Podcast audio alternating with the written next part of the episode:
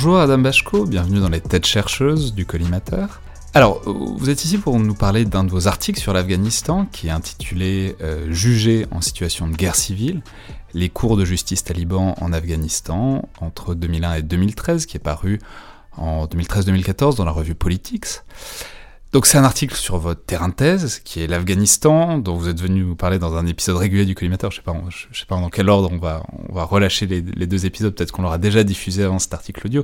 Si c'est le cas, euh, si c'est le cas, les auditeurs sauront que vous êtes très intéressés par les modalités de construction de l'État et notamment euh, par, euh, l'angle qui est la justice en termes d'affirmation de l'État. Alors d'abord, dites-nous peut-être comment vous est venu le projet de, cet article C'est-à-dire comment euh, est-ce que c'était une commande? Est-ce que c'était une suggestion? Ou est-ce que c'est vous qui vous êtes dit voilà cette partie-là de mon travail de thèse, ça, en ferait un bon article, ça ferait un bon, enfin ça, ça se très bien au format article? En fait, euh, l'article est venu euh, suite à une une, une, commande par, par euh, deux chercheurs, euh, euh, Dominique Linhart et Cédric Moreau de Bélin, qui, qui ont un projet qui s'appelait à l'époque Ni guerre ni paix, qui essayait de penser des dynamiques de paix dans la guerre et de guerre dans la paix. Euh, et qui m'ont proposé d'écrire un article sur euh, le, les tribunaux que mettaient en place les talibans et qui est donc mon sujet de thèse. Et cet article, plus qu'une partie de ma thèse, c'est la première formulation euh, que j'ai faite de la question que je pose dans ma thèse. C'était la première fois que j'ai réussi à dire ce que c'est que la question que je pose quand je mène mon terrain en Afghanistan.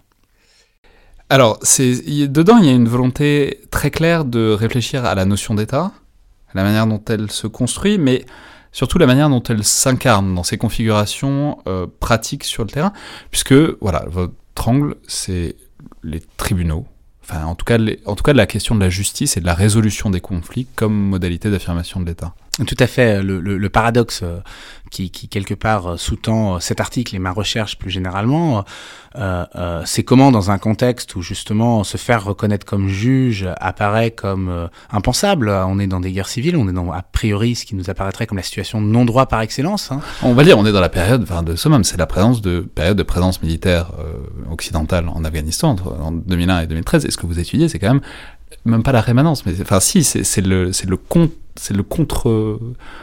Oui, un contre-État. Ouais, c'est le contre-État, c'est le, le, le, plan de coupe, quoi, par rapport à ça. Tout à fait. Et, et, et, Alors que les, les, Occidentaux essayent de construire un État, ce que vous montrez, c'est l'autre État qui survit, quoi. Tout à fait. Et, et, ce qui est intéressant, c'est qu'on est dans un contexte, paradoxalement, où, a priori, euh, euh, se faire reconnaître comme juge est particulièrement difficile parce que euh, comment comment on va considérer qu'un taliban qui est une partie du conflit euh, peut être juge? Comment un juge taliban qui est autant juge que taliban peut-il être reconnu comme comme comme juge hein? C'est toute la toute la question que je pose dans, dans cet article. C'est c'est comment on parvient alors même qu'on est un belligérant, alors même qu'on est plein de partialité par le fait même qu'on est engagé dans la guerre, à se faire reconnaître comme un arbitre, comme une autorité neutre. Hein. Et, toute la force du contre-État taliban, c'est mon argument, hein, c'est qu'à travers des modalités euh, euh, finalement assez classiques euh, d'organisation, de bureaucratisation, d'institutionnalisation, les talibans vont parvenir à incarner l'État d'une manière bien plus efficace que les acteurs de l'intervention occidentale, à commencer par les Américains ou le régime de Kaboul. Ouais, c'est-à-dire, ouais, mais c'est presque la, la, preuve sur le terrain, quoi. C'est-à-dire, les talibans font la preuve de l'efficacité de ce que tout le monde aspire, c'est-à-dire fournir le cadre de référence, fournir l'État, fournir la stabilité, fournir l'assurance aussi sur le long terme, parce que c'est ça le droit, dire le droit, c'est assurer les gens d'une certaine sécurité, notamment quant à leurs biens, et c'est ça que les talibans font plus efficacement, paradoxalement, que toutes les puissances occidentales et les moyens que ces puissances ont derrière. Voilà, euh, euh, fondamentalement, si on veut comprendre pourquoi les talibans parviennent à s'imposer mieux euh, euh, comme l'État que, les acteurs autour, c'est parce qu'ils arrivent mieux à répondre aussi à l'énorme incertitude juridique que produit une guerre. Enfin, il faudrait comprendre qu'une guerre civile, qu'un conflit armé comme celui qui est en Afghanistan, plus qu'un moment de non-droit, plus qu'un moment où le droit s'applique pas, c'est un moment où il y a trop de droits, où il y a plusieurs droits. Hein, et c'est l'erreur qu'on fait souvent, on pense ces moments comme des moments de chaos, de désordre. Et c'est l'erreur, c'est vraiment des moments de, trop plein d'autorité qui donnent des décisions juridiques, qui prennent euh, euh, des décisions dont les décisions sont plus ou moins euh, efficaces. Et c'est pas simplement trop à un moment donné, c'est en plus une succession parce que bon, dans le contexte afghan où la guerre dure depuis 78, il eh faut imaginer qu'un village a, a vu une dizaine d'autorités juridiques se succéder et donc la valeur avec des corpus juridiques différents, tout à fait. Et donc la valeur du titre de propriété dont vous héritez, il est très très incertain. Hein. Et donc l'autorité qui est capable de vous garantir votre titre de propriété, eh bien, elle a une, une possibilité de s'imposer stratégiquement extraordinaire. Ouais, c'est ça qui est très intéressant, c'est que c'est notamment là-dessus que vous vous centrez, c'est sur la question des titres de propriété, qui est particulièrement centrale dans la société afghane, et c'est là-dessus que les talibans font preuve d'une efficacité, enfin, en tout cas d'une continuité. Oui, oui, oui, oui, c'est, il, fondamentalement, c'est là où on voit que les talibans, c'est d'abord un mouvement conservateur sur le plan social. C'est un mouvement qui cherche pas à redistribuer les ressources, qui cherche simplement à ah, Contrairement à ce qu'ont fait par exemple les soviétiques. voilà, exactement. C'est un mouvement. Dans les, donc à, bah, à, la fin des années 70, au début des années 80. Tout à fait. Quand, quand on regarde les décisions juridiques, on voit ce qu'est l'idéologie des talibans en pratique. Et l'idéologie des talibans en pratique, c'est le rejet des modalités illégales d'accaparement foncière, et elles existent en Afghanistan, mais c'est pas du tout un rejet des inégalités. Euh, leur principe central, c'est d'assurer que tout propriétaire peut se sentir tranquillement propriétaire de sa terre. Hein. Et donc, au contraire, c'est des gens qui ont plutôt tendance à reproduire les inégalités. Euh, mais leur problème central, c'est de, réduire l'incertitude juridique, d'assurer que euh, toutes les personnes vont pouvoir profiter de leur, euh, de leur le vrai propriétaire qui est jamais trouvable, parce qu'il n'y a jamais exactement un vrai propriétaire. Il y a des titres concurrents. On, on voit ce problème dans, dans toutes les sociétés non cadastrées. En fait, la plupart, dans la plupart du monde, les, les cadastres sont, les, les, les, cadastres ne sont pas clairs. Déjà, déjà en France, on a des conflits autour des cadastres, mais, mais il faut imaginer ce que ça représente dans une société comme l'Afghanistan, où avant même la guerre, on avait plusieurs modalités de définition de la propriété, et la guerre a amené une explosion des modalités de reconnaissance de cette propriété. Et eh bien les talibans, eux, vont se poser comme l'autorité qui décide et qui assure que le vrai propriétaire, il a son terrain. Ouais, donc c'est ça. Donc en fait, voilà, c'est la sécurité. Ils fournissent la sécurité à une société de petits propriétaires dont chacun cherche à assurer sa propriété. Voilà, et, et, et, si vous voulez, ce qui explique que le perdant ne se retourne pas contre les talibans, c'est justement que la, la, conséquence de cette incertitude juridique, c'est que les gens s'arment les uns contre les autres, ont peur les uns des autres. Euh, euh, or, les talibans vont insister énormément sur la coercition comme modalité d'application de leurs décisions, de s'assurer par la violence. Hein, la justice euh, talibane est extrêmement violente, et c'est paradoxalement une de ces modalités de, de parce que en s'assurant par la violence que personne ne conteste la décision, elle rassure pas simplement les gagnants, elle rassure aussi les perdants qui cessent d'avoir peur de leurs voisins. Et c'est là où on comprend que dans un contexte aussi dramatique euh, que le conflit armé afghan, la capacité à imposer des décisions, à se faire obéir, euh, euh, est un des éléments essentiels pour se faire reconnaître comme une autorité juridique. C'est là que c'est marrant, ça me fait... Enfin... Enfin, ça, je trouve ça fait apparaître la dimension vraiment féodale au sens médiéval du terme des, talibans. C'est parce que c'est, mais ce qui est un truc qui apparaît de temps en temps, parce qu'on entend les talibans ont fait allégeance à tel ou tel ou tel groupe a fait allégeance, avec un vocabulaire très médiéval. Mais dans, déjà dans la société médiévale, le premier droit du seigneur, ce qui fait que le seigneur est seigneur, c'est la capacité à rendre la justice. C'est comme ça que la société, c'est la modalité fondamentale d'affirmation du pouvoir politique. Sauf que l'image euh, médiévale est, fausse, parce qu'en fait c'est extrêmement moderne, le, le, le, ce qu'on voit chez les talibans et ce qu'on voit dans, dans, toute structuration d'État, c'est-à-dire qu'un État, une des fonctions essentielles de l'État qu'on tend à oublier, c'est la garantie de la propriété.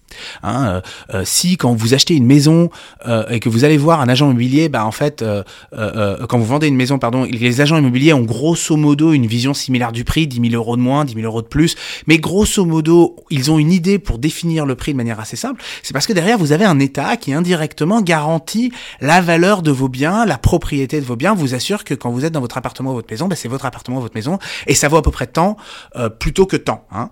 Euh, il y a toute une série de mécanismes qui assurent ça. Euh, ce que font les talibans, c'est se mettre dans la place de l'État, parce qu'en fait, ce qu'ils font, c'est qu'ils garantissent la propriété, ils garantissent qui est propriétaire, et ce que ça a comme conséquence légale. Hein. Et du coup, ça garantit la richesse et la valeur. Et du coup, ça garantit la richesse et la valeur. Et du coup, ça les met en position d'être l'État. Et alors du coup la question c'est comment est-ce que vous avez pu voir ça? Parce que le, le parce que voilà juste c'est les talibans euh, en période de guerre civile. Vous en plus vous êtes français. Euh, soit dit en passant, la France étant dans la coalition otanienne qui à l'époque luttait contre les talibans. Donc comment est-ce qu'on accède à un terrain comme ça? Alors moi, j'ai fonctionné en, en travaillant, euh, euh, en, en, en, fonctionnant par des gens qui étaient des, des, interlocuteurs privilégiés, qui ont accepté de me prendre euh, dans leur réseau à eux, de me faire rencontrer des gens de leur famille qui étaient pris dans des conflits avec les talibans. C'est comme ça que j'ai commencé à travailler. Euh, paradoxalement, travailler sur les conflits. Vous parlez les langues locales ou pas? Je, je, j'ai des bases de, de Dari, mais j'ai toujours travaillé avec un interprète parce que de toute façon, j'étais dans des zones où on parlait. oui, de toute façon, c'est pas comme si vous pouviez y aller tout seul et discuter directement. Et, ouais. et, et, plus généralement, le problème que, que, que j'avais en face de moi. Euh, c'est que quand j'essayais de parler des talibans, j'avais en face de moi évidemment une inquiétude, un refus, euh, parce que j'étais pris pour un espion. Par contre, quand je parlais des conflits fonciers, eh ben là, c'est les gens eux-mêmes qui me parlaient des talibans et qui m'ont parlé avec euh, moult détails, avec une, une, une grande euh, envie de décrire. Hein. C'est comme ça que d'ailleurs j'ai découvert le sujet de la, justice talibane. Euh, c'est qu'en fait moi j'arrivais en parlant des talibans, les gens refusaient de me parler, mais par contre eux me parlaient de leurs conflits fonciers. Quand j'ai fini par comprendre que c'était essentiel, j'ai commencé à poser des questions là-dessus. Et c'est eux qui sont revenus aux talibans et aux juges talibans comme modalité essentielle euh, de résolution de leurs propres conflits, y compris quand eux, parce que mes premiers interlocuteurs étaient plutôt des opposants politiques aux talibans, euh, y compris quand pour des opposants politiques aux talibans, eh ben on fait appel aux juges talibans. Hein. C'est là que j'ai compris l'importance quelque part de la question quand des gens qui sont politiquement extrêmement opposés aux talibans font appel à un juge taliban, vous avez en face de vous une vraie légitimité du juge. On le reconnaît bien comme juge, puisqu'on le reconnaît comme juge, en dépit du fait qu'on ne reconnaît pas la légitimité politique du mouvement. C'est toute la force du mouvement. Et, et donc, en fait, ce que j'ai fait, c'est que j'ai fonctionné en me concentrant d'abord sur une première province, la Kunar, puis ensuite en élargissant, et donc j'ai travaillé sur 4-5 provinces. Et ensuite, j'ai pu donner un questionnaire euh, à des gens, j'ai pu rencontrer des juges talibans qui ont accepté de me parler, et ensuite qui ont accepté euh, de... J'ai pu donner un questionnaire à euh, des gens qui l'ont fait auprès de juges talibans, ce qui m'a permis de vérifier que les juges talibans à qui moi je parlais euh, euh, avaient bien les mêmes pratiques que d'autres juges talibans dans le reste du pays. Et ça se passait comment de parler avec des juges talibans c'est relativement. Mais eux, eux je veux dire, ça se passait bien. Eux, ça les intéressait de parler de leur, de leur métier. Tout de à leur, fait, parce que moi, j'arrivais avec des questions extrêmement techniques. Mon inquiétude à l'époque, c'était, euh, euh, je me retrouvais dans un dans un champ que je maîtrisais peu, qui est celui du droit. Hein. J'ai pas de formation juridique, donc j'ai appris sur le tas, euh, et en particulier pas de droit islamique. Donc j'ai vraiment appris sur le tas. Et donc moi, les questions. Et puis le droit islamique en soi, c'est c'est 22 galaxies interconnectées. Absolument, enfin, voilà. de toute façon, il faudrait toute une encore, vie pour s'y connaître. Voilà, quoi. parce qu'en plus, encore plus, je connaissais pas le le, le droit islamique qu'appliquaient les talibans et l'interprétation des talibans du droit islamique. Donc c'était je me suis beaucoup concentré sur des questions sur leur vision du droit. Et donc, euh, moi, j'avais des entretiens qui étaient sur leur euh, technique, sur leur euh, modalité d'application de la jurisprudence, sur les cas qu'ils ont eus. Et, en fait, je parlais à des professionnels qui aimaient parler de leur profession. Donc, j'avais en face de moi des gens très dignes, très habillés, dans un dans le, soit dans une mosquée, soit dans le, salon d'accueil d'une maison, qui me parlaient de leur technique juridique avec un certain entrain parce que c'est leur vie, en fait, leur engagement. Et du, bon, du coup, vos conclusions, c'est que euh, c'est la technicité du droit taliban et sa capacité à le faire respecter qui a fourni, disons, le premier terreau, en tout cas la, première, enfin, ouais, disons le substrat de la présence étatique des talibans dans un certain nombre de régions Oui, en fait, la capacité des talibans à produire du droit vient d'une chose très simple, c'est qu'en fait, c'est un mouvement qui s'est construit dans les madrassas de la frontière afghano-pakistanaise. Or, les madrassas, c'est des instituts de production de théologiens et de juristes, de juristes en droit islamique. Hein. Euh, euh, et c'est parce que les talibans avaient accès à un vivier de juristes, et eux-mêmes sont en fait des juristes. C'est un mouvement de juristes. Et comme c'est un mouvement de juristes, c'est un mouvement qui avait une, une, sensibilité à la nécessité de mettre en place des tribunaux, mais en plus, euh, euh, à la fois la capacité de construire un système bureaucratique de tribunaux et la légitimité dans une société où le droit islamique est considéré comme légitime. Il y a une grande légitimité du droit islamique en Afghanistan. Le régime euh, prétend appliquer un droit islamique, euh, euh, les euh, modalités informelles de résolution se légitiment toujours par l'islam, les talibans euh, prétendent appliquer un droit islamique. Donc tout le monde, est, il y a un consensus en Afghanistan sur la légitimité du droit islamique dans une écrasante majorité de la population. Et, et, et donc les talibans sont, sont, un mouvement qui a une aptitude particulière à le mettre par le simple fait qu'en fait ils viennent, ils, sont, ils se sont constitués d'instituts de formation de juristes en droit islamique. Ok, et alors, donc c'est un article qui a maintenant 7 ans mm -hmm. Bon, vous, a, vous, a, vous, avez fait une thèse. Enfin, je suis en train d'en faire un livre. Oui, bah, euh, j'imagine. Mais alors, du coup, non, mais la question, c'est comment ça a évolué, puisque les talibans ont pas cessé de prendre du pouvoir. C'est-à-dire, maintenant, c'est plus une présence interstitielle qui, ah oui, s'affirme par le dans droit. Dans les campagnes, c'est aujourd'hui le principal système de justice. Mais alors, du coup, c'est pas s'il fallait refaire l'article, mais disons, que, quelles pourraient être les perspectives de prolongement de cet article? Comment est-ce qu'il l'ouvre ou pas des, pistes et comment est-ce qu'on pourrait les prolonger aujourd'hui? Vous n'allez pas refaire deux fois la même thèse, mais enfin, voilà, comment est-ce qu'on pourrait prolonger ces, questionnements-là? Moi, je prolonge ce travail-là euh, aujourd'hui. Alors, j'avais une autre piste euh, il y a quelques années qui était d'essayer de faire une comparaison, et donc j'ai un peu mené ce travail-là en Syrie, d'essayer de comprendre les différences. La Syrie étant un laboratoire extraordinaire parce que vous aviez l'insurrection euh, liée aux mobilisations de 2011, mais vous aviez aussi le mouvement kurde, le, le, le PKK PYD qui a construit ses propres institutions, euh, l'État islamique a produit d'autres institutions. Vous aviez toute une série d'institutions juridiques qui permettaient de voir. Je précise d'ailleurs que vous, avez fait un livre de votre travail sur la Syrie qui s'appelle Syrie anatomie d'une guerre civile avec Gilles de Ronsoro et Arthur. Enfin, c'est intéressant aussi parce que c'est aussi le parcours d'un spécialiste, de, enfin, d'un internationaliste, quoi, d'un politiste internationaliste, c'est la volonté de, mine de rien, de s'adapter à plusieurs terrains différents. Quoi. Tout à fait, et de comparer, parce que comparer, ça vous permet de, ça vous permet de, de, de dénaturaliser, de désexotiser des choses qui, a priori, si j'avais, si j'avais uniquement passé mon temps en Afghanistan, je vous aurais dit, ah, les talibans, ils font du droit euh, comme ça, parce qu'en fait, euh, c'est comme ça le droit en Afghanistan. L'avantage quand on va voir ailleurs, c'est qu'on retrouve des choses et c'est un truc dont on parle par ailleurs dans le podcast, c'est le grand danger d'orientaliser l'Afghanistan. En Afghanistan, euh, l'ami mémorial de l'Afghanistan et voilà et, et, ça permet de décentrer le regard. C'est toute la force de, de la comparaison. C'est vraiment c'est vraiment son, son, utilité première, c'est qu'elle vous amène à voir que dans des situations extrêmement différentes comme le Mali, l'Afghanistan et la Syrie, euh, voire euh, euh la Colombie, euh, vous avez des processus qui sont similaires. Vous avez évidemment des processus qui sont différents et qui vous montrent bien que les acteurs sont pris face à des problèmes qui dépassent la culture locale, qui ont évidemment une histoire spécifique à chaque fois. C'est toujours singulier, mais pour autant ça répond à des problèmes qui sont comparables. Hein. Oui, et puis c'est pas que des problèmes de droit islamique, c'est voilà, des, des, des, problèmes de droit voilà, et de certitude. Et, de... et c'est typiquement euh, ce, que, ce que je raconte sur l'incertitude juridique, euh, sur le trop de droit, c'est quelque chose que j'ai retrouvé de conflit armé en conflit armé de manière quasiment systématique. Euh, le deuxième prolongement, qui est celui qu'en fait je suis aujourd'hui, c'est que je suis en train de passer de l'autre côté. Je suis en train de m'intéresser aux programmes mis en place par les Occidentaux dans ce genre de contexte, euh, euh, dans le domaine juridique, parce que... C'est-à-dire comment ils ont essayé de faire et pourquoi ça a planté? Voilà, parce que quelque part, les, les, les tribunaux talibans ne sont compréhensibles que de manière contextuelle. Ils réussissent parce que les Occidentaux plantent. Euh, euh, euh, ils sont légitimes à ce point parce qu'en face, les tribunaux mis en place par le régime et les différentes instances coutumières inventées par l'armée américaine ont eu des effets désastreux. Oui, parce que ça, on va le dire, c'est aussi toute une partie de l'article. Vous commencez déjà à le détailler dans cet article. C'est cette idée qu'en fait, les Américains, les Américains, précisément parce qu'ils connaissent mal le terrain, en fait, se retrouvent à se faire complètement instrumentaliser dans à peu près tous les conflits communautaires et hyper locaux et qu'en fait c'est pour ça que leur droit est pas reconnu, parce qu'ils se plantent complètement et ils, ils se font balader quoi. Tout à fait.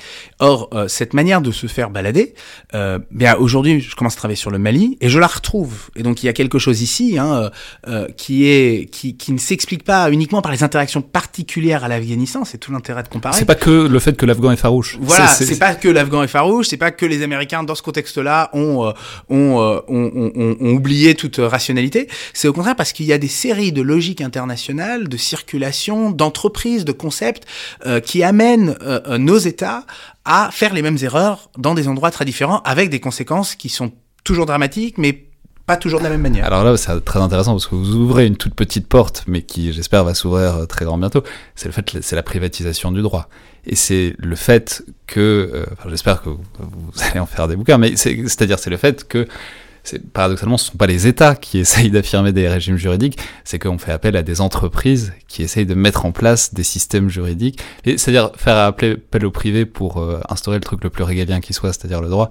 C'est une ironie, euh, enfin évidemment que ça marche pas souvent. Il y a quelque chose d'extraordinaire, euh, si vous voulez, à, à comprendre que euh, quand les États-Unis s'impliquent de manière très forte dans le, dans le, secteur juridique à partir de 2008, euh, ils font appel à une entreprise qui n'a jamais eu d'expérience dans le droit, euh, qui est exactement la même entreprise auquel font aujourd'hui appel les Américains et les Canadiens au Mali pour euh, la reconstruction du système judiciaire euh, formel et informel malien. Ouais, c'est mais c'est la même entreprise. Mais ce qui est aussi la logique du conseil qui est fascinante, c'est aussi du coup une externalisation de la responsabilité dans une certaine mesure. C'est ça permet que cet échec-là soit pas l'échec des pays en eux-mêmes, soit l'échec d'une entreprise. Enfin. Sauf que c'est les pays en eux-mêmes qui en subissent à la fois le, le coût et les conséquences. Mais, mais c'est les pays locaux. C'est les pays locaux. Mais, mais, mais, y compris les nôtres, parce ouais. que c'est l'argent public. Hein. Il faut, faut toujours rappeler ici que c'est un argent public privatisé. Hein. C'est-à-dire que c'est euh, l'argent euh, de nos impôts qui est mis dans des contrats de consultance aboutissant dans des entreprises euh, qui ont, avec qui produisent des politiques publiques absolument désastreuses. et c'est effectivement ces, ces, ces circulations là qui m'intéressent parce que pour vous donner un exemple très précis de, ce sur quoi je travaille aujourd'hui, qui est vraiment dans le prolongement des questions que je posais là, l'idée qu'il faut fonctionner par un droit local, coutumier ou informel, est quelque chose qui a été essentiel en Afghanistan. Hein. On parlait tout le temps de Shura et Jirga, qui seraient des instances coutumières et qui en fait étaient souvent des réinventions euh, d'institutions par euh, les armées euh, ou les, armées occidentales ou les différents sous-traitants des des acteurs de l'intervention. Eh bien, on retrouve la même chose au Mali, on retrouve la même chose dans énormément d'autres pays. Et en fait, on retrouve un mouvement beaucoup plus large qui commence dès les années 80 et qu'on prétend être une, une écoute du local, alors qu'en fait, c'est l'application du passage à la médiation qui se développe aux États-Unis dans le domaine des mariages dans les années 80, aboutissant à au développement, à, l'apparition de nombreux avocats euh, qui ensuite vont se recycler dans les institutions internationales et promouvoir des modalités de médiation, mais en leur donnant une couleur locale en parlant de justice informelle, de justice locale. Hein. Et c'est un phénomène qu'on a vu émerger dans les années 90 et qui ensuite a pris une importance centrale dans les guerres, euh, quand on s'est dit que la contre-insurrection signifiait qu'il fallait euh, faire des, avoir une politique de gouvernance. Et aujourd'hui, vous allez voir euh, partout des gens vous dire que euh, le centre euh, de dans ce conflit-là, ce qu'il faut faire, c'est une justice locale, une justice coutumière, une justice informelle. Hein. Et il y a ici des circulations extraordinaires. C'est-à-dire, c'est l'Occident, ou en tout cas les, ces pays-là occidentaux, qui projettent sur des pays locaux, enfin des pays en situation de conflit, leur propre espèce de conception juridique qui perçoivent comme des modalités juridiques fondamentales, c'est-à-dire la conciliation, la médiation, le fait qu'on négocie le droit, que ça ne se passe pas par le juge, ça passe par les avocats et par des arbitrations, enfin des, des accords. et du coup, c'est on projette ce vers quoi notre droit évolue sur cette espèce de toile blanche que sont des pays en, situation de conflit. Tout à fait, en prétendant en prendre en compte des normes qui seraient singulières, mais en fait en appliquant des modalités euh, qui euh, s'internationalisent de notre propre droit. Très bien, merci beaucoup Adam Bachko. Alors je rappelle que le titre de l'article, donc jugé en situation de guerre civile, les cours de justice talibans en Afghanistan, paru en 2014 dans la très bonne revue Politics, et qui du coup doit être disponible sur Cairn, comme le sont les articles de Politics.